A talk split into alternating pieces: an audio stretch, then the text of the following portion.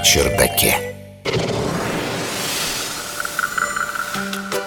На днях во время пробежки, ну не все же время я сижу на своем чердаке Приземлился тут коленкой на камень и залепил это дело какими-то листьями свежими Прямо как в детстве, когда листок подорожника считался очень даже крутой перевязкой.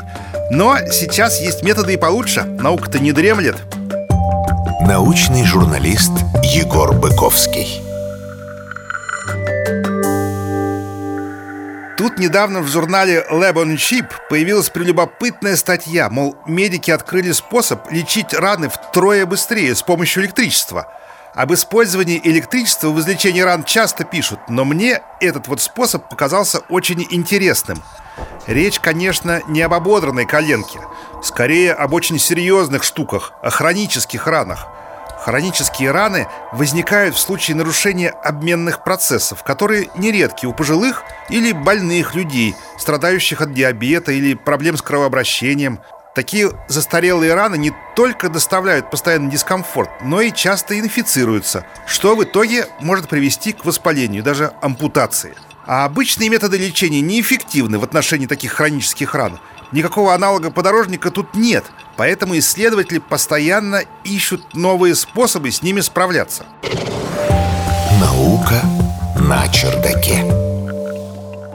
Исследователи использовали одно из свойств клетки кожи – электротаксис, то есть способность направленно как бы мигрировать в электрических полях – это означает, что если чашку Петри с клетками кожи поместить в электрическое поле, клетки перестают двигаться беспорядочно и начинают двигаться в одном направлении – командно. В данном случае, используя крошечный чип, исследователи смогли сравнить заживление ран на искусственной коже, стимулируя одну рану электричеством и позволяя другой заживать без электричества – Различия были разительными. Рана, подвергавшаяся электрической стимуляции, зажила в три раза быстрее по сравнению с контрольной.